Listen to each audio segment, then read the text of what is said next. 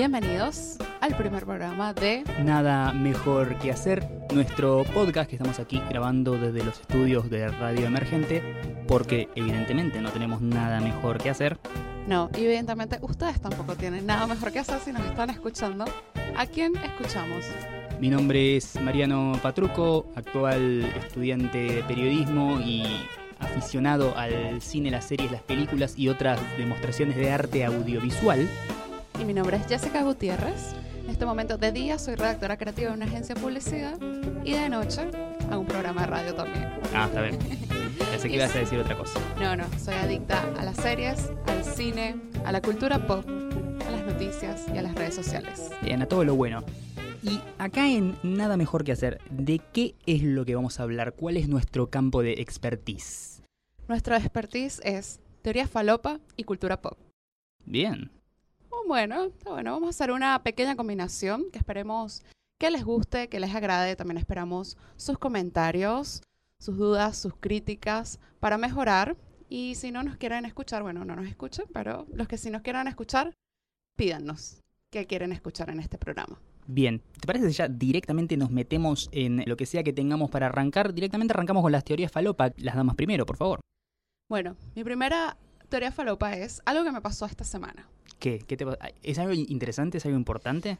Es importante. Ah, está Es bien. importante porque, nada, tiene que ver mucho con las redes sociales. Y voy a hablar sobre un poco sobre los haters. Me pasó esta semana que descubrí una hater. Verdad no la descubrí, ya sabía que la tenía hace mucho tiempo. Pasemos un poco a, a la etimología de la palabra hater, sería como el odiador. El odiador, porque sí, realmente. Pero no solamente odiador, porque odiar, todos odiamos un montón de cosas, odiamos personas que conocemos, que no conocemos. Desconfía de la persona que no odia a nadie ni a nada. Ah, sí, Ese totalmente. es un psicópata. Pero lo que quiero ir es a, a esa gente que se dedica a dejarte el comentario, porque ya eso eh, implica otro trabajo más allá, porque tú puedes decir, bueno, me cae mal, ya listo. Pero meterse, dejarte un comentario, hacer un tweet, o sea, eso lleva como más trabajo. Hay toda una logística Sí. detrás del hater, no es solamente un show, ah, este me cae mal y habla mal de la persona, sino más, no, tenés que como que estar informado, es como un periodista, ¿viste? Tiene que hacer trabajo de investigación. Si es investigar, saber qué le gusta, que todo, bueno, esta chica me, me inculpaba de ser influencer de cine, series y cerveza artesanal. No, no, eh, dentro de eso hay dos ítems en los que no les veo nada de malo. Después hay un tercero que siento que, bueno, también, Pero no le veo nada de malo. Yo dije, bueno, no sé, si soy influencer de cosas malas, bueno, claro. habría que criticar. Pero bueno, la mina se ponía a postear tweets, eh, comentarios, sin hacerme mention, obviamente. De paso, en una cuenta en la cual no muestra su cara ni tiene su nombre. Pero nada, hay gente que me preguntó, yo, yo salí a escracharla porque de verdad que llegó un momento que ya me estaba molestando. Y dije, no, bueno, este, mira, está esta mina. Y la gente me decía, pero ¿por qué te enojas? Y yo, me enojo porque la conozco. Si no la conociera, ni idea. Entonces, uno, uno se expone, pero yo no odio a nadie, eso no me tomo ese tiempo. O sea, de verdad admiro, o sea, cómo, cómo hacen eso. A mí no me pasa por la cabeza ponerme en ese plan. ¿A ti, Mariana? Yo he sido hater de personas, pero no hasta tal punto de que me importe demasiado esa persona. Sí, siempre quizás algún comentario mordaz, algún dardo, así con un poco de veneno, como diciendo, uh, mira este tarado. En Sí. directa. Sí, una indirecta, o tratándolo mal, o hablando mal de esa persona a sus espaldas. Pero no es que ando las 24 horas del día viendo qué hace, qué dice, qué piensa, qué, qué escribe, eh, para poder saltar a criticarlo. No, sino es como, soy como un hater casual. Un hater casual. Sí, y no he tenido haters, eh, o sea, gente que me odie a mí. Por suerte, No lo sabes. Es que no soy tan interesante. Ah, Odiarme a mí es como odiar la nada, es como decir, odio, odio, odio esta mesa. O sea, no.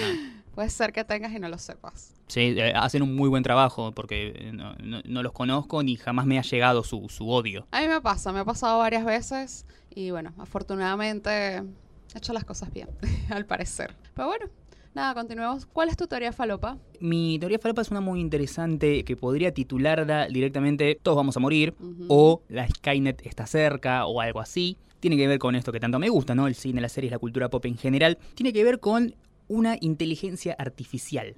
Inteligencia artificial. Inteligencia artificial y no es la película de Spielberg que tiene un final muy de mierda. Hay dos grandes capos, dos grandes popes de la tecnología. Por un lado está Elon Musk, el hombre con eh, nombre de perfume, eh, el que está detrás de la tecnología PayPal o, por ejemplo, el creador de Tesla, los autos Sí. eléctricos, uno de los hombres más millonarios del mundo. Por otro lado está Mark Zuckerberg, todos los conocemos, de la película de la red social, el creador de Facebook, Sí. bla, bla, bla. Ambos constantemente hablan eh, en entrevistas, en medios, demás, donde lo- los convocan para dar ciertas charlas sobre lo que se viene en la tecnología, que ambos coinciden que es la, inteligencia artificial.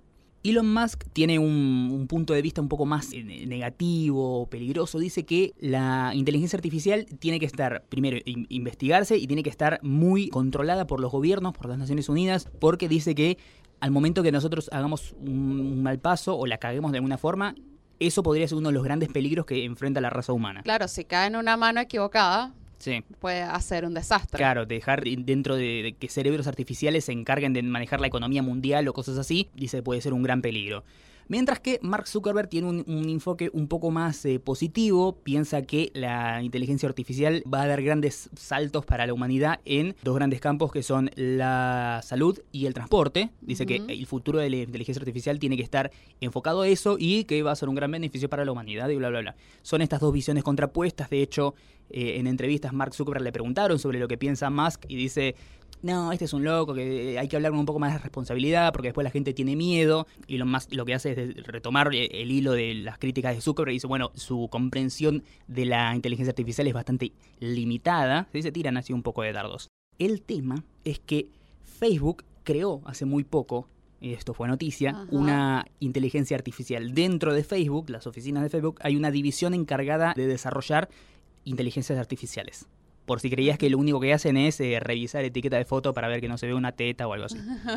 Generaron un sistema dedicado a las negociaciones. Ajá. Dos cerebros, dos mentes artificiales, una se llamaba Bob, la otra se llama Alice, y la idea es que estas dos inteligencias artificiales estén constantemente debatiendo, charlando y generando negociaciones.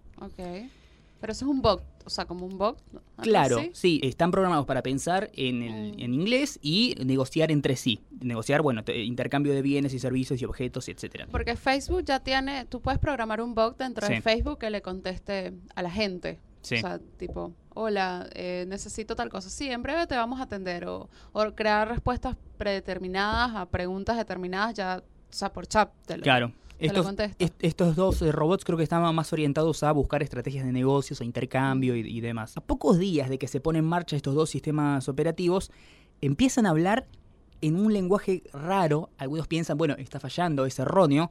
Tiraban palabras aleatorias, eh, inconexas, algunas al azar. Era como que empezaban a hablar en inglés de una conversación fluida y en el medio había cinco palabras que se repetían al, al azar, eh, sílabas inconexas. Dijeron, bueno, está fallando la inteligencia artificial. Pero no fue así. No. Estas dos inteligencias artificiales crearon su propio idioma. Ok. Generaron un patrón lingüístico mucho más eficiente que el idioma inglés en el que estaban hablando. O sea, no es que adornaban las frases con hola, ¿qué tal? Mi nombre es Alice y No, quiero no. obtener tal, sino que decían cinco palabras que cada palabra simbolizaba uno de los objetos que los que tenían que intercambiar. Y el otro re- respondía regateando con cuatro palabras aparte de los... No, no te doy cinco, te doy cuatro, así. Las palabras que parecían aleatorias representan los objetos o cantidades que pretendían obtener eh, mediante los intercambios y los negocios. Obviamente los de Facebook que hicieron, ni bien se enteraron de eso, mataron a las dos inteligencias artificiales, switch de apagar, tac, tac, mátenlo Mm. con fuego. Como en live. Claro, como en live. Eh, el tema es... Bueno, si no vieron live, alerta spoiler. Sí. no la vean tampoco. No, no tiene nada bueno la película. Ellos crean una vida y obviamente la vida después se convierte en sus enemigos. Claro, se vuelve inteligente y lo único que podemos hacer es matarla porque es el siguiente paso lógico. Sí. Ahora, pensalo así. Si un sistema elige ignorar el idioma en el que fue programado y desarrollar el propio, ignorando toda su programación, eso significa que puede saltear protocolos y directivas que se le den desde, obviamente, el humano que lo crea. Estos son dos robots que estaban programados solamente para hablar. Imagínate si fuera algo así, pero una inteligencia artificial cuya directiva es proteger la vida sobre la Tierra. Eh, Bueno, los Avengers. Ajá. Claro, algo así como Ultron, es bueno, tengo que proteger la vida sobre la. Tierra y, y así termina generándose de- de- el, el fin de los tiempos, la rebelión de las máquinas de Terminator. Creo que Elon Musk no está tan errado en su, en su visión. Y no, todas esas cosas, muchas de esas películas de los años 80 predijeron el futuro. Sí, no es la primera vez que una inteligencia artificial falla. Recordemos que eh, Microsoft también había presentado, era también un bot de conversación que llamaba Tay, eh, que lo que hacía era conversar con los usuarios mediante distintas plataformas, y aprender de lo que le decían y usar ese conocimiento para generar nuevas conversaciones. A las 24 horas, vos era como, hola Tay, ¿cómo estás? Te respondía así como, hola, odio a los judíos, Hitler tenía la razón. Totalmente. Era un montón de gente horrible que se sumó a hablarle y decirle cosas terribles y al final ese se terminó convirtiendo en un robot nazi, racista, eh, odiador de todo. Así, así es la gente, ¿no? Es más bien un experimento social que científico. Bueno, pero al menos Facebook está haciendo cosas buenas que ayuden. Y hablando de gente que hace cosas buenas o que invierte su tiempo haciendo cosas buenas o no tan buenas, no sé. El jueves fue el IPA Day, Indian Pale Ale, una cerveza artesanal. Yo, yo voy a seguir en mi movimiento de influencer de cerveza artesanal. Claro, eh, es bueno saber que IPA significa algo. Sí, Indian Pale Ale significa. Y además ayer fue el Día Internacional de la Cerveza. Y en Buenos Aires está pasando algo que me preocupa, realmente. Hay demasiadas cervecerías artesanales. Uno pensaría que cualquier amante de la cerveza artesanal se vería feliz de decir, wow, tengo una cervecería cada 20 metros. Eh, voy a, a Palermo, cierro los ojos, tiro una piedra en el aire y donde caiga va a haber una cervecería. Pero es que cierran locales, qué sé yo. Este local vendía, no sé, medias. Y lo cierran y pasas a las dos semanas y ahora es una cervecería artesanal. O sea, no hay más propuestas gastronómicas. Entonces, ¿qué, ay, ¿qué vamos a hacer? Cervecería artesanal, cervecería artesanal. O sea, basta. O sea, no sé. Yo quisiera ver otras cosas también, esas otras propuestas, porque ya todos, ¿qué, qué hacemos? Vamos a comer hamburguesa y birra, hamburguesa y birra, nada más, no hay más Sí. nada que hacer. Y nada, tengo la teoría que va a llegar un momento que eso ya va a colapsar totalmente y no. Acá en Argentina ha pasado ciertos momentos económicos donde una actividad eh, se sobreexplota el, el mercado demasiado. Pasó en los años 90 con videoclubes. Mm. Había por lo menos cinco videoclubes por barrio. También pasó con las canchas de pádel. Era como Ah, empresario que tenía un terrenito. Bueno, me pongo una cancha de pádel. No sé. Razón, yo, yo conocí tanta gente acá que jugaban pádel y yo, ¿pero por qué juegan pádel? Claro, existe ese deporte. Cancha Sí. de pádel. Después fue el momento de los parripollos y en tiempos de crisis económica, cuando la gente perdía el trabajo, si tenías auto, te ponías a laburar en una remisería. Sí, porque son negocios que ya llega un momento que nada, la gente se aburre y pasan a otra cosa. O sea, no, no creo que vayan a existir. Todas esas, o sea, en el tiempo, en los años, tal vez haya algunas que duren. O sea, las pioneras, no sé, Antares, Buller, o sea, como las Sí. primeritas, los pog irlandeses que tenían cerveza, siempre tuvieron cerveza artesanal. Pero después hay otros que sinceramente lo están poniendo es por moda, nada más que eso. Entonces, bueno, no sé, déjenos sus comentarios si quieren más cervecerías artesanales o no. O cuáles son sus cervezas favoritas. Vamos a ver si conseguimos el auspiciante de alguna cervecería artesanal. que Ay, quiera- sí. Esperemos que esa sobreviva a la purga. En la esquina de mi trabajo van a abrir una. Estoy ahí, ahí que lanzo tarjetitas. Uh, te, te- te perdemos, te perdemos. Mi favorita es la Honey, para que sepan. No sé si hay día de la cerveza Honey. Quédate tranquila, ya va a ver. Lo, lo voy a imponer yo. Y quería hablar de algo, que, Sí. me- que una noticia de ayer. Agarraron un hombre masturbándose durante la proyección de la película Emoji Movie. Es algo que no me sorprende porque en Estados Unidos pasa mucho.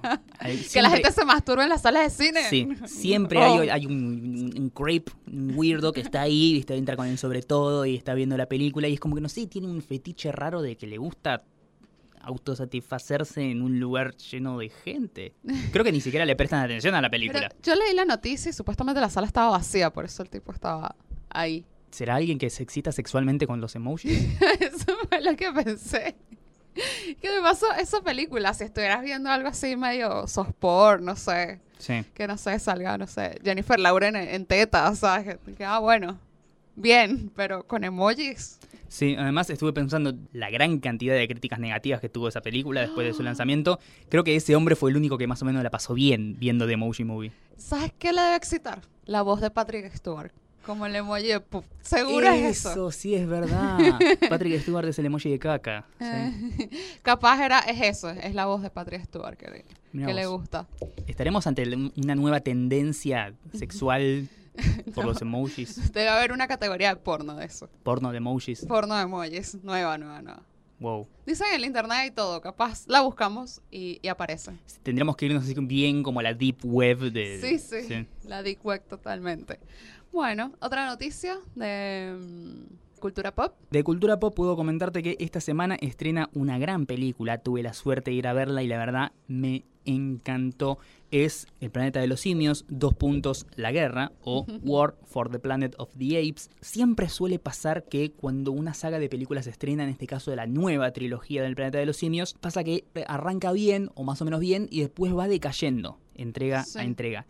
Esto es el caso inverso. La primera arranca bien y después la calidad va mejorando con cada película. La primera es buena, está bien. ¿La primera cuándo la estrenaron? La primera es del año 2011, dirigida por ah. Rupert Wyatt, la, que trabaja James Franco. Ah, Después, la segunda, cuando ya llega Matt Reeves en el 2014, es muy buena. Y la tercera, esta, ya es excelente el nivel que tiene esta saga. La verdad que me, me sorprende. Pero, ¿de qué hablamos cuando hablamos del planeta de los simios? Porque es muy fácil decir, el planeta de los simios, los monos. Sí, pero hay algo más, viste, que siempre se utiliza en géneros, generalmente son el terror y la ciencia ficción como un cascarón de la historia para contar otra cosa. Suele ser así. El planeta de los simios es una saga basada en una novela de un francés que se llama Pierre Boulet, Le Planète des Singes, del año 1963, que es como una imaginación sobre los peligros de una guerra nuclear y cuenta una historia de cómo los humanos nos destruimos entre nosotros y como consecuencia involucionamos, nos volvimos primitivos, mientras que los monos evolucionaron, se volvieron inteligentes y nos reemplazaron como especie dominante. Esta es una saga que habla primero de temas importantes como el racismo, la discriminación, la crueldad eh, hacia otras especies y hacia nuestro propio planeta, la guerra. Por eso, en el final, spoiler, cuando Charlton Heston dice lo arruinaron todo, malditos sean. No está hablando de los monos, sino está hablando de los seres humanos, cuando descubre que ese planeta arrasado es en realidad la Tierra de donde él se fue. Y el mensaje es básicamente que el ser humano es horrible por naturaleza, no es especial y puede ser eventualmente reemplazado. La película original es del año 1968, es una de las grandes gemas de la historia del cine, protagonizada como dijimos por Charlton Heston en el papel protagonista de Taylor, también Kim Hunter, Roddy McDowell, Cuenta la historia de un grupo de astronautas que parten en una nave en los años 70, pasan 2000 años en el espacio, así en animación suspendida, congelados para no envejecer, y por algún problema de un error de cálculo terminan estrellándose en un planeta que, spoiler, es la Tierra y está poblada por monos inteligentes y fue convertida en un páramo postnuclear. En el año 1970 sale una secuela, se llama Beneath the Planet of the Apes o El regreso al planeta de los simios, cuenta de una expedición de astronautas que viaja a rescatar a Taylor y la tripulación de la película original. Por alguna peripecia terminan llegando al mismo planeta y al final una bomba nuclear hace explotar todo. Bueno. Ahí parecía que la saga terminaba. Pero en el 71 aparece Escape from the Planet of the Apes, Escape del planeta de los simios, que cuenta que un par de astronautas y varios monos icónicos de la, película escapan en una nave justo antes de que el planeta explote y por alguna también, alguna zaraza espacial, terminan viajando al pasado de los años 70, cuando partía la nave original, los descubren, esta raza extraña de monos inteligentes, al final terminan muriendo, pero tienen un hijo, César, que se vuelve muy importante en la siguiente, Conquest of the Planet of the Apes, la conquista del planeta de los simios, año 1972, ya estamos 10 años en el futuro, en los años 80, una extraña enfermedad mata a todos los gatos y los perros, los monos se vuelven animales domésticos, la mascota de moda. Todos tienen un mono en su casa. Eh, los humanos los entrenan para realizar tareas domésticas. Una década después, los años 90, toda la economía mundial se basa en la esclavitud de los monos. Pasó de ser la mascota que me traía las pantuflas a el que va a laburar en la fábrica. César, este único mono inteligente, uno del único sobreviviente del viejo planeta de los simios, encabeza una rebelión contra los humanos. Spoiler, gana. Y en el 73 termina la saga con Battle for the Planet of the Apes, la batalla por el planeta de los simios. Cuenta la historia 12 años después, los simios ganaron la guerra, César es rey, nos gobiernan, los humanos son esclavos. Hay una, un choque de posturas entre César y otro líder simio que se llama Aldo, César quiere convivencia pacífica con los humanos, Aldo quiere eliminarlos. César al final se da cuenta que los monos están repitiendo los mismos errores que tuvieron los humanos para con ellos, y toda la historia está contada a través de una narración de un orangután que le habla a alguien.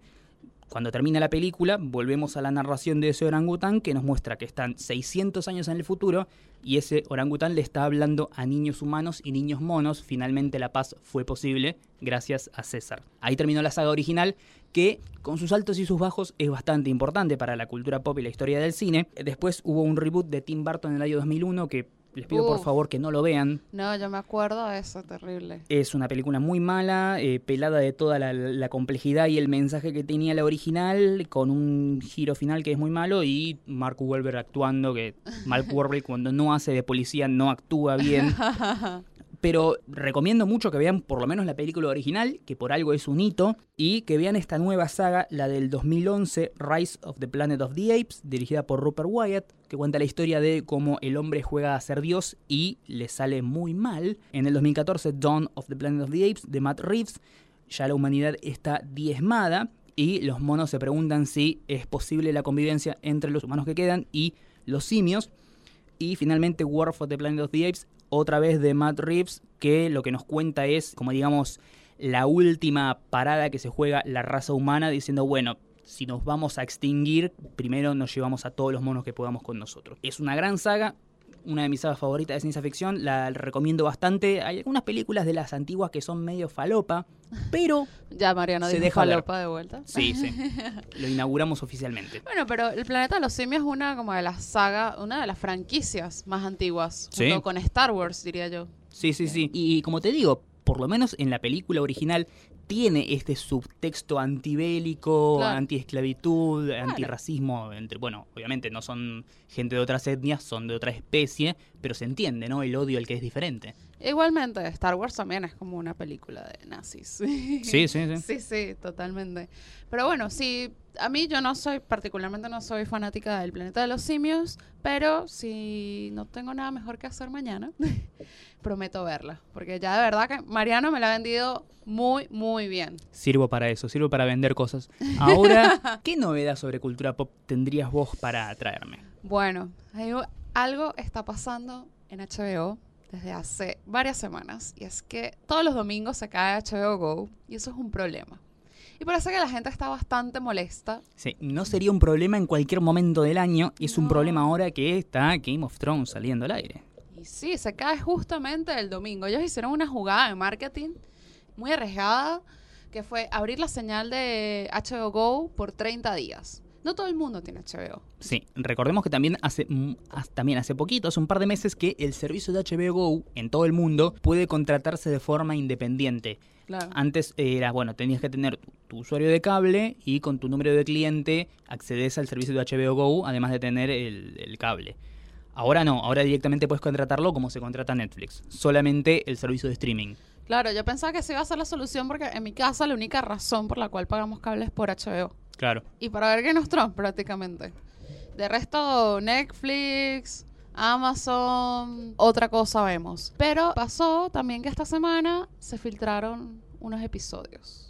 Sí, y nunca pasa en Game of Thrones que cuando se filtran episodios, nunca es el peor episodio de la, la temporada. Ese episodio, donde los personajes lo único que hacen es hablar y hablar y hablar y viajar de un lugar a otro.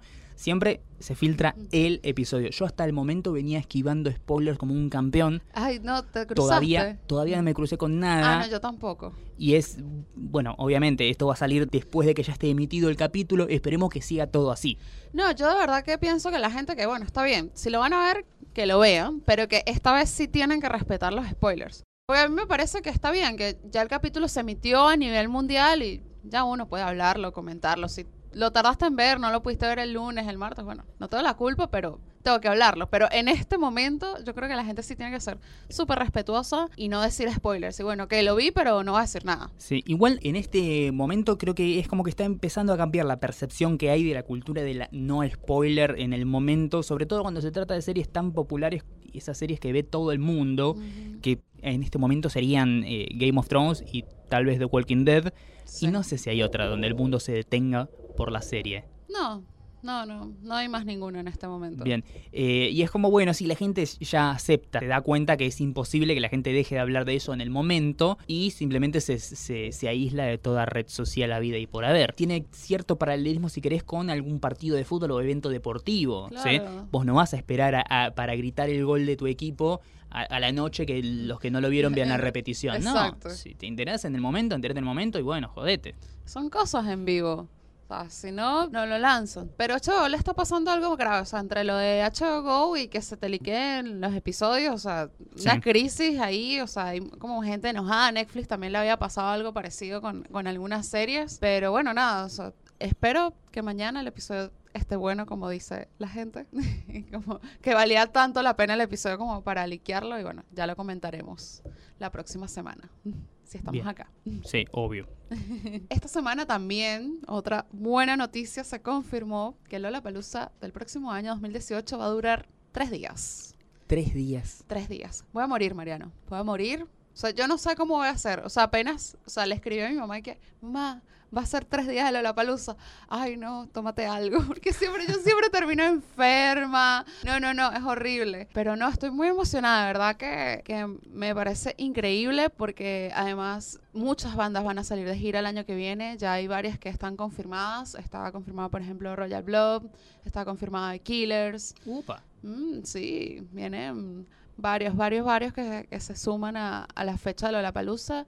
Y bueno, estamos esperando el cartel. Esta semana salen la- las entradas, pero solamente para Santander, cliente Santander. Y después, bueno, salen a todo público y bueno, después lanzarán el cartel. Yo creo que más o menos a finales de agosto, septiembre, por ahí tendremos. Me acuerdo la gente cuando salía el primer Lollapalooza y era como que era una novedad, ¿viste? No entendía cómo funcionaba. Era, "Ah, ¿cómo vas a comprar la entrada si todavía no anunciaron qué bandas vienen? Claro, pero es que eso lo hacen muchos festivales. Claro, pero ¿qué te crees que van a traer un cantante de folclore?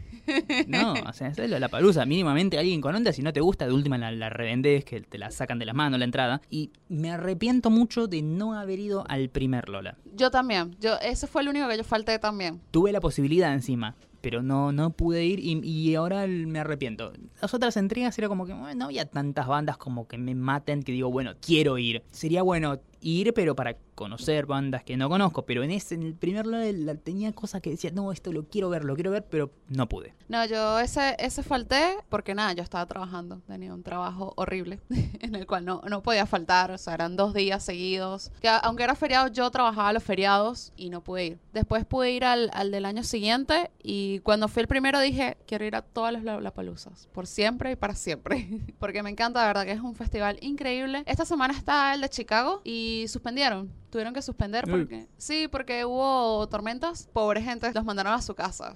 Está inundado, feo. Y eso que le hacen una fecha, es verano, se sus- pero Sí. igual Chicago, o sea, el Lola de, de Chicago es una ciudad que no, nunca hace un verano así de, ah, qué calor. No, es bastante, está bastante al norte, así que es bastante fría todavía. Lo que tiene de bueno este festival es que es un festival donde conviven muchos géneros distintos. Sí. mucha música, o sea, no es como, por ejemplo, salvando cualquier diferencia, que hay muchas, qué sé yo, vos vas a el Maximus Fest. Ah, sí, es metal. Que, claro, es eh, metal, heavy, rock and roll y todo eso, o sea, es, es toda una misma onda. Acá en el Lola tenés desde un par de hippies tocando una guitarra acústica que no los conoce ni el loro, un DJ que pasa música electrónica, la última banda pop de moda y Metallica. Y metálica, sí, sí. Ay, y otra cosa que va a tener esta nueva edición, que va a ser cinco tarimas en vez de cuatro. Normalmente siempre son cuatro, una de electrónica, una que es como alternativa, y después están los dos escenarios principales. Pero estas van a ser cinco. Wow. O sea, no, o- no sé dónde vamos a meter tanta gente. O sea, el- este año, o sea, no se podía caminar. O sea, la cantidad de gente era una cosa increíble. No, de verdad, vamos a morir, no sé. Es viernes, sábado y domingo. Sea, no sé, me voy a pedir el lunes libre en el trabajo porque yo sé que me voy a enfermar. No, no voy a sobrevivir, pero lo voy a disfrutar. Lo comentaremos en su momento. Cuando, cuando, cuando saquen las bandas. Ay. Yo, yo sé que va a tocar The Killers y yo voy a llegar muy temprano ese día y me voy a quedar ahí de primera. Vos sos una gran fan de The Killers. Amo mucho The Killers y amo mucho a Brandon Flowers. En el Lola Pelusa del año anterior, él vino así, pero de, de pedo vino. O sea, Claro, solista. Solista, y porque Snoop Dogg no vino, y yo, bueno. y me llegué súper temprano y me puse así de primera y fue muy, muy copado. Pero ahora verlo con The Killers en un festival va a ser increíble también. ¿Cuál es tu opinión sobre, no sé si ya salió el disco, pero por lo menos escuché el nuevo tema de The Killers? El último que saca- sacaron uno esta semana The se Man. llama. No, sacaron otro. Ah, ese no lo escuché. Sacaron uno que se llama Run for Cover. Está mejor, me gustó más que The Man, de hecho. Me gustó muchísimo. Yo les voy a dejar, les dejo el link eh, en mi Twitter después. Eh, si lo quieren escuchar o lo pueden buscar en Spotify también. Está en Bien. los, en los nuevos lanzamientos de esta semana. Porque me sorprendió. Escuché The Man y digo, qué buena banda. ¿Cuál es? Y me lo escuché por la radio, obviamente, y al final escuchamos The Killers y digo, no, no, eso no es The Killers.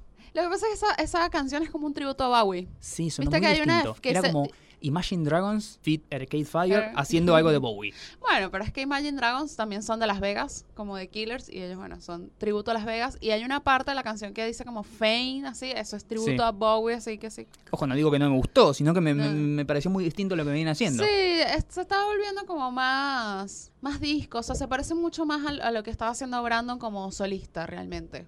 Así que, qué bueno. Pero bueno, ahora vamos a hablar de Tu Lollapalooza, la ¿Mi Magic, Lollapalooza? la Magic Meeting. Ah, Ah. sí, no, me mato ahí. Viste como vos salís destruida del Lola, yo salgo destruido de la Magic Meeting. Me vuelvo loco. Pero, ¿qué es la Magic Meeting? La Magic Meeting es una gran, queda chico decir convención, un evento que hacen desde un grupo de nerdos hermosos que se llama Fancom Producciones. Es básicamente el, el evento, la convención, la juntada de fans más grande de Harry Potter que se hace en el país. Wow. Solo Harry Potter. Nada de cosas de otros fandoms, es toda, son dos días para celebrar todo lo que es y lo que representa el mundo de Harry Potter. ¿Desde hace cuánto la hacen? Esta última que pasó es la sexta edición. Se hace siempre cerca de la fecha del Harry Potter Day, que es el primero de agosto, el cumpleaños de J.K. Rowling y de Harry Potter. Generalmente, si no, no cae fin de semana, ese mismo día o alguno de esos días se, se mueve, pero es más o menos esa semana. Se hace en un colegio que se llama Colegio San José. Lo que tiene es que es un colegio muy antiguo, Mm. con una arquitectura en- eh, también muy antigua, muy gótica. Es lo más parecido que vas a encontrar a Hogwarts acá en Argentina. Mm. ¿sí? No es un castillo per se, pero los interiores, el patio exterior y todo parecen como los terrenos de Hogwarts. Colegio que tiene muchas aulas donde ese, ese nivel de inmersión que hay dentro de, de- de ese mundo, esa como recreación de Hogwarts, yo solamente lo encuentro en la Magic Meeting y de vez en cuando cuando voy a una buena feria medieval. Mm. Ese nivel de inmersión que vos vas y decís, entré a un mundo ficticio. Ah. Entras como en otro lado, estás como en otra... Sí, porque para que te hagas una idea, entras ahí en ese colegio que parece Hogwarts porque es enorme y muy antiguo, te encontrás con bocha de chicos con túnicas y eh, el uniforme de Hogwarts o con remeras de, de Quidditch, de sus equipos, como si fueran camisetas de fútbol. Te encontrás con una gran cantidad de gente, de cosplayers, de personajes, de los profesores y demás. En el patio exterior del colegio podés ver chicos jugando al Quidditch, pero la versión muggle del Quidditch Claro, sí. que es como una especie de quemados y handball con gente caminando con un palo entre las piernas. Y Qué linda descripción. sí, sí, juegan Quidditch, es un deporte oficial. Y por otro lado también tenés eh, las clases. Podés asistir a las clases, como en el colegio Hogwarts de magia y hechicería, Sí. pociones, runas antiguas, cuidado de las escrituras mágicas, defensa contra las artes oscuras, encantamientos, etcétera, donde eh, integrantes del staff de Fancon hacen de profesores y eh, hablan como si estuvieran dando una clase, los profesores normalmente haciendo preguntas sobre hechizos y pociones e ingredientes y runas y etcétera. Y nada, vos si tenés respuestas a lo que ellos preguntan, levantas la mano, cinco puntos para tu casa, sea cual sea. Mm, Bien. Es, O es sea, como, hermoso. es como jugar en Es, Hogwarts. es un- una cosa muy lúdica. A mí me encanta ir. Voy todos los años y la verdad que es hermoso. Sobre todo si sos un fan, un gran fan de Harry Potter, como me enorgullezco de serlo yo. ¿Y fuiste porque no tenías nada mejor que hacer o...? Es una, para mí es una cita obligada. Ah, es obligado. Es una cita obligada. Voy allá, ahorro meses anteriores para ir allá y comprarme de todo, porque tenés bocha de, de stands que venden merchandising y, y remeras y. Se fue el aguinaldo. Se- no, se me fue la vida. es increíble. Encima hay, ahora, hay algunos stands que te permiten pagar con tarjeta. Uh. ¡Ah! ¿Para qué? No, terrible. Es la eso. muerte. Pero lo recomiendo muchísimo a aquellos que no lo conozcan. Vayan a la Magic Meeting. Una lástima que son solamente dos días al año, pero la pasás muy bien. Eh, es un lugar para ir y primero olvidarte que sos un adulto. Ves padres con sus hijos, ambos fans de Harry Potter, vestidos con los colores de su casa. Qué lindo, me gusta.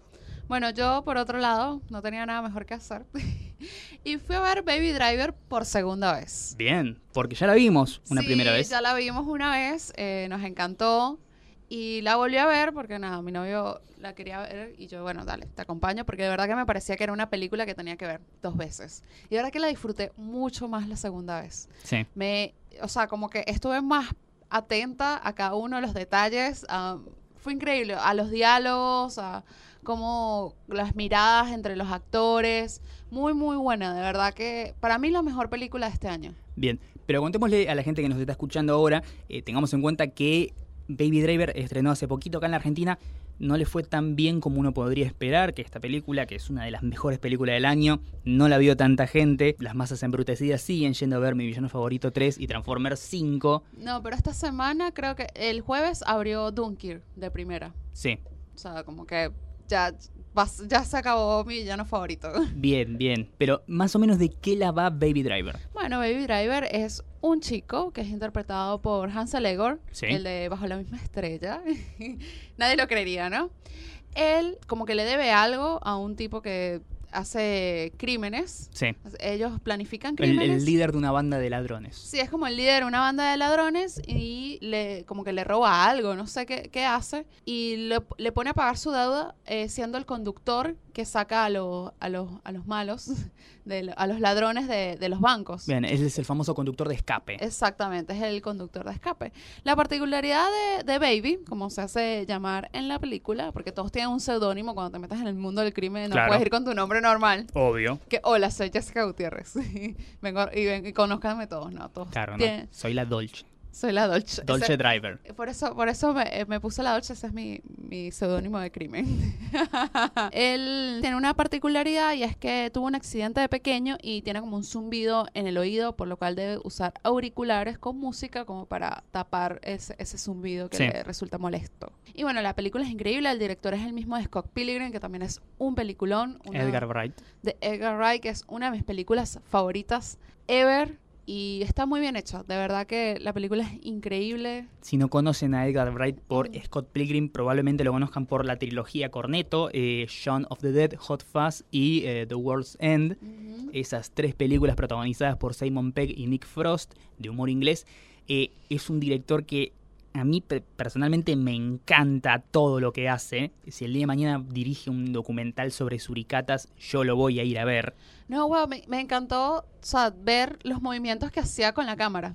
Sí. Hay una parte donde creo que está Baby como que está buscando algo. Ah, cuando está como llevándose las cosas y tú ves como la cámara lo va siguiendo y, y se va moviendo. O sea, no, no, no es un director, no es Michael Bay, chicos. No, No es Michael Bay que... es un director, de verdad. Es un director de verdad. Eso es cuando tú dices, esto es lo que hace un director. Y bueno, nada, si no la han visto, véanla. Si la vieron una vez, vayan a ver una segunda vez porque de verdad Sí. que la van a disfrutar muchísimo. Tiene un soundtrack increíble. No, no, está en Spotify el soundtrack. Para mí es el mejor soundtrack del año. Destronó a el de Guardians of the Galaxy Volumen 2. Así que estamos hablando de Sí. palabras mayores. Totalmente. Y lo mejor es que toda la acción, todo, y no solamente te hablo de la acción de las persecuciones y los tiroteos, sino desde el personaje cuando camina, los ruidos de la calle, cuando apoyan cosas en la mesa, todas las acciones están perfectamente sincronizadas con la música. Sí, no, increíble ese soundtrack, de verdad. El de Guardians, sí, hemos tenido grandes soundtracks ¿Sí? este año. eh, acá pensando, el de Baby Driver, el de Guardians, de series también hemos tenido soundtracks. Sí. El soundtrack de Glow es muy bueno. Es un playlist, así que es, que es para escuchártelo completico. Me encantó. Hay una canción, y que se lo está diciendo Mariano, que la hace Ennio Morricone, que es la que está en la escena del ascensor de Baby Driver. Sí, Y yo no puedo creer que ese señor, y le, le comentaba y le decía, yo no puedo creer que ese señor tenga 90 años y haga música que suene más moderna y más cool que mucha Sí. de la música actual. porque además ese tema del soundtrack de Baby Driver es un tema que ya tiene, no sé, 30 años. Sí, Así sí, como para hablar sin saber, más o menos 30, 35 años. Sí, y sí. suena buenísimo. Y suena buenísimo y tú dices, ah, qué, qué onda, qué, qué cool. No, está bueno, o sea, es grande. Bien, también no tenía nada mejor que hacer y me puse a ver películas, no solamente las que están en el cine, ya le comenté, El planeta de los simios, vayan a verla, pero me puse a ver una del año 2016 que se me pasó de largo. Obviamente no tuvo estreno comercial en el país, porque repito, un país donde domina la taquilla mi villano favorito. Además, también se te pasó de largo porque no la fuiste, o sea, no, no la estrenaron porque trabajo es ir a ver películas. Así Claro. que, Película que se llama Hunt for the Wilder People, del año pasado. ah, Dirigida por un tal Taika Waititi. ah, director de cine neozelandés, un tipo con un humor muy particular, muy gracioso, que hizo grandes películas, además de esta, hizo una que estuvo en el último Bafisi, se llama Eagle vs. Shark, que es la cosa más parecida a Napoleon Dynamite que vi en mi vida. Por otro lado, hizo una gran comedia, un falso documental que se llama What We Do in the Shadows, acá sí se estrenó bajo el título Casa Vampiro, está para ver en Netflix. La recomiendo muchísimo, para mí es su mejor película, y que después de estos experimentos va a dirigir la nueva película de Marvel que se viene, Thor Sí, Ragnarok la de Thor. Un tipo con un estilo muy particular. Generalmente cuando son directores de cine que tienen una, una- una marca estilística tan eh, fuerte, como es el caso, por ejemplo, de Edgar Wright, ahora Taika Waititi, que estamos hablando, eh, no sé, para mencionarte alguno eh, así icónico, no sé, David Lynch o Danny Mm. Boyle, suele ser muy fácil que ellos caigan en algo que se conoce como, no sé si tiene traducción al español, pero el style over substance. Ah, sí. ¿sí? El estilo por sobre la sustancia, el contenido. Es como, bueno, se ve bueno visualmente, tiene, está lleno de las cosas que hacen que ese trabajo sea reconocido como algo del director, pero cuando vas al argumento, a la historia, a los personajes, a las motivaciones y demás, no terminan siendo tan buenas. No es el caso de Taika, es un gran director, un gran realizador cinematográfico. ¿De qué va esta película? Repito, Hunt for the Wilder People protagonizada por Sam Neill y un niño que se llama Julian Dennison. Es la historia de un pibe que vive en Nueva Zelanda, un preadolescente, tendrá 13 años más o menos, criado en las calles, delincuente juvenil, que fue pasando de estos hogares adoptivos, fue pasando así uno atrás de otro, nunca encontrando una familia que quiera quedarse con él, hasta que finalmente la gente de servicios sociales de Nueva Zelanda lo manda a vivir en una casa en el medio del campo, en la campiña ahí de Nueva Zelanda. Como diciendo, bueno, en la ciudad sos un desastre pibe, si te mandamos al campo a ver qué pasa.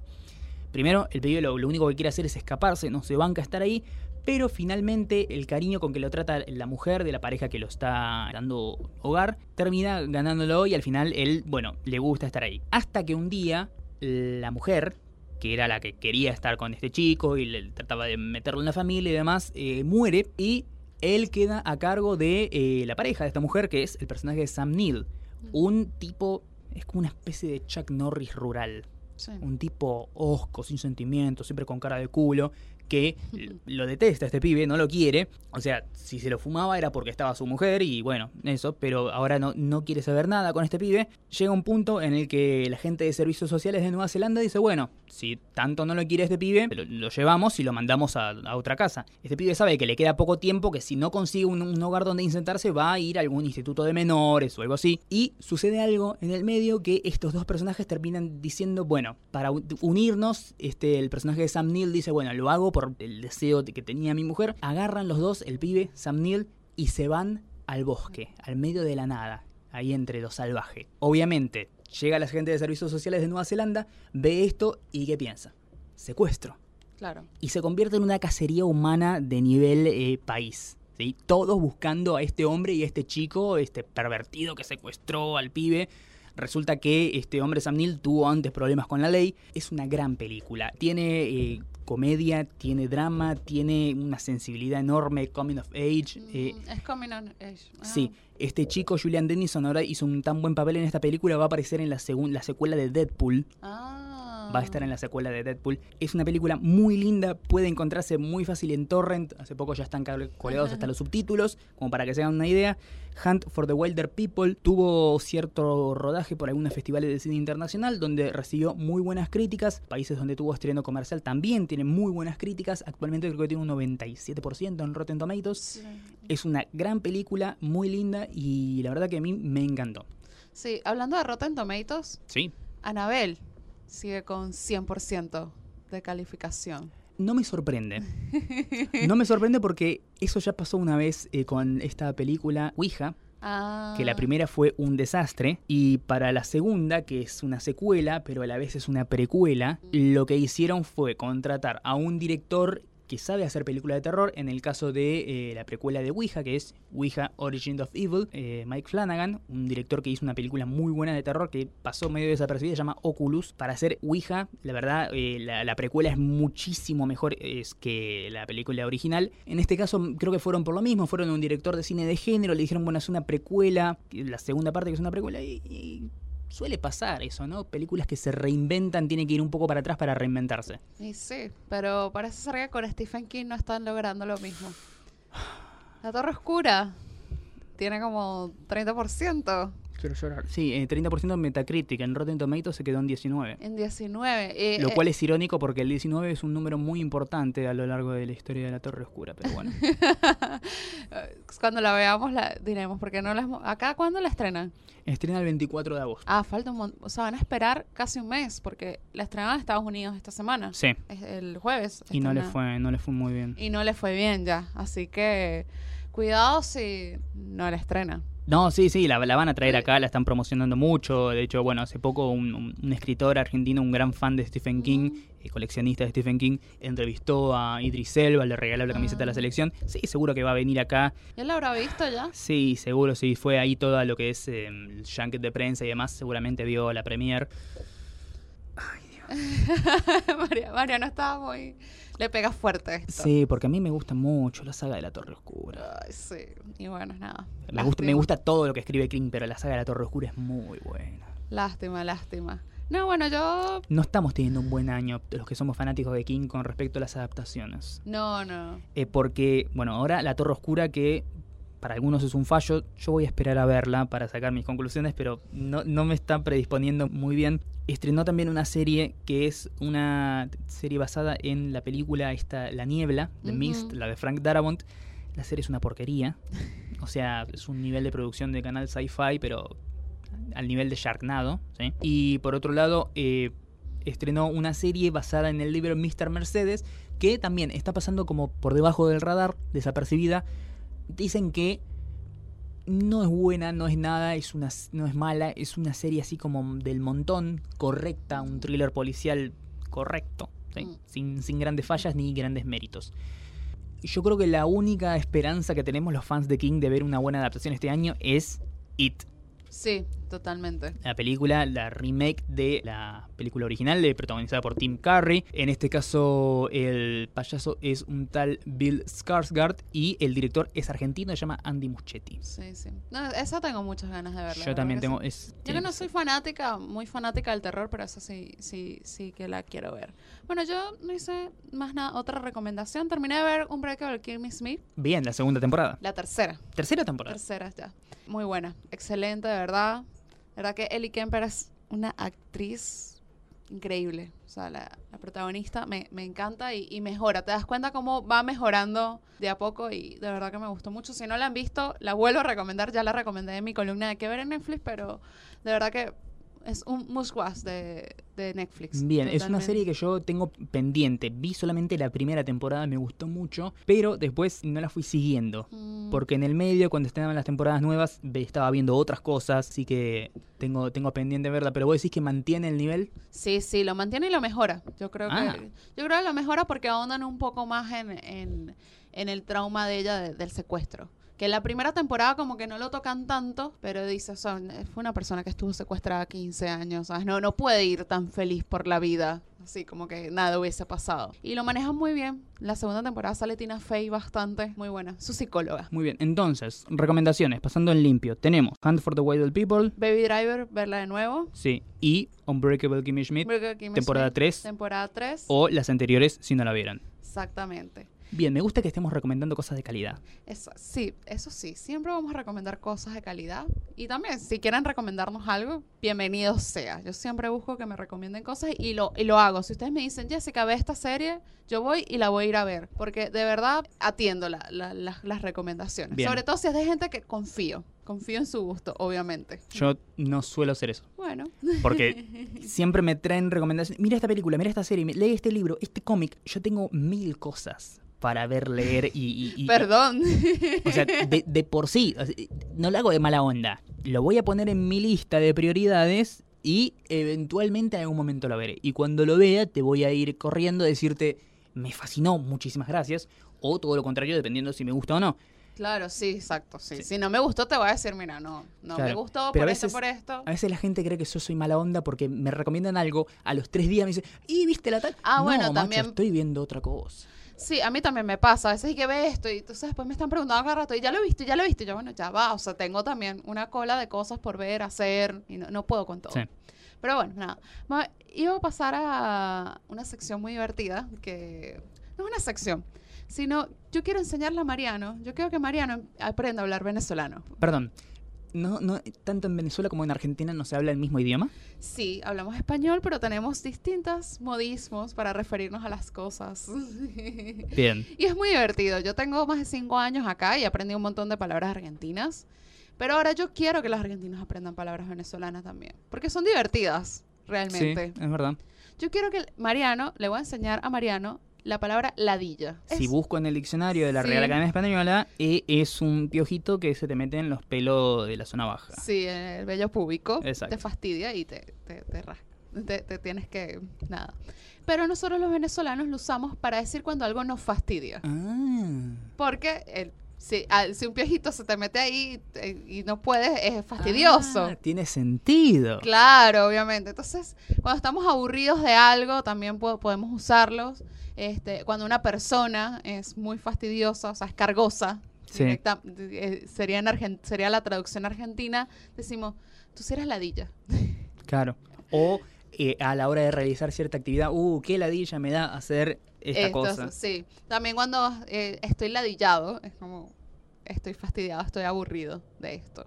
Muy buena palabra. Deberías agregarla a tu diccionario, Mariano. Perfecto. Por otro lado, yo también tengo una palabra, eh, en este caso es una palabra que no significa absolutamente nada en el idioma, sino que es más bien de lo que sería el lunfardo argentino o esas expresiones coloquiales. Es zaraza, las dos veces con S. Zaraza. Zaraza, las dos veces con S, Ajá. que es como un sinónimo de decir palabrería. Ah. O cuando uno para darse aires de superioridad empieza a hablar demasiado sobre un determinado tema. O también tiene otra acepción que es cuando uno desconoce sobre determinado tema, estirar con palabras así altisonantes y que tal vez no tengan nada que ver como para correr el eje de la cuestión y terminar hablando de otra cosa.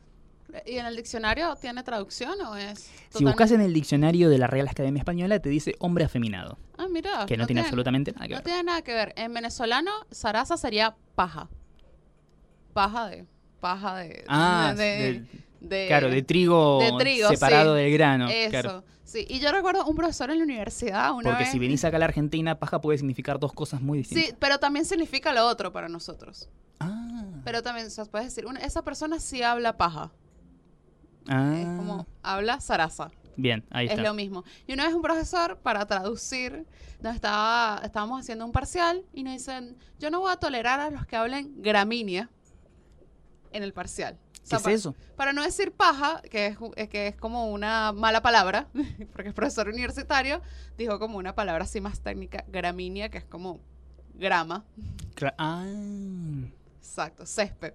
Bien, una cosa que estoy notando que tiene que ver con cuanto más te acercas a lo tropical, a la línea del Ecuador, las expresiones siempre tienen que ver con lo sexual o con lo, lo- lo íntimo, ¿sí? O sea, para decir una cosa cualquiera es ladilla en Sí. Venezuela, vas para Colombia y es como todo gonorrea. Qué fea palabra gonorrea. como Sí. muy fuerte. Es que ahí lo tiene un uso muy común, Sí. este, gonorrea, cosa. Y que es como así, ¿qué, qué carajo, eh, qué gonorrea? Pero si yo pienso en la palabra gonorrea y me da cosita como de, ¡ah, qué asco! Sí, sí. Bueno, así diría mi, eh, mi mamá me decía como que tienes ladilla. Ay, no, qué horrible. Qué horrible esa, esa palabra, de verdad. Pero bueno, nada, la usamos. Así que bueno, hemos llegado al final de nuestro podcast número uno, Bien, el primero de muchos, esperemos. nuestra primera transmisión. También les recordamos que pueden seguirnos en nuestras redes sociales. A mí me pueden seguir como arrobita la Dolce Yes, tanto en Twitter como en Instagram. Así es, mi nombre en redes sociales es arroba mariano-12 en Twitter y en Instagram es arroba mariano-13 por un error de tipeo. ¿Por qué no cambias el, el- el- el número en alguna de las dos? Sí, tengo que hacerlo. ¿Y por qué el 12? Eh, el, el 13 es mi número de la suerte. Ah, el 13 es tu el número de la 12 suerte. el que es el que salió mal. Tienes el mismo número de la suerte que Taylor Swift. Sí. Ah. Quiero que sepas eso. Claro, que lo raro es que aquí en Argentina, eh, para la quiniela, las interpretaciones de los Ah. números, el 13 es la yeta, que es la mala suerte. Ah, mira. Bueno, está bien. Y también les recordamos que pueden escucharnos todos los miércoles de 20 a 22 por el emergente.com.ar en nuestro programa El Lado G Radio. Así es. donde como dijimos en un principio, Mariano va a estar dando sus críticas de películas, yo voy a estar dando recomendaciones de series y estaremos comentando también sobre cómics, videojuegos, noticias, junto con todos nuestros amigos del staff de la página web elladog.com.ar, donde también pueden encontrar notas de vez en cuando escritas por nosotros. Bueno, esperemos hayan disfrutado de Nada Mejor que Hacer. Espero que vos hayas disfrutado de Nada Mejor que Hacer. Yo por lo pronto te digo que la pasé muy bien. Ah, yo también la pasé muy bien. Estuvimos acá tomando... Hoy tomamos agua. Sí. En el próximo deberíamos tomar otra cosa. ¿Cerveza artesanal? Cerveza artesanal puede ser que tomemos en el, en el, próximo episodio. Bien, no faltarán lugares para comprarla. Eh, o, o, evidentemente no. Bien, esto fue Nada Mejor que Hacer, un podcast sobre teorías falopa y cultura pop. Todos los lunes pueden escucharnos. Gracias. Hasta la próxima. Hasta la próxima.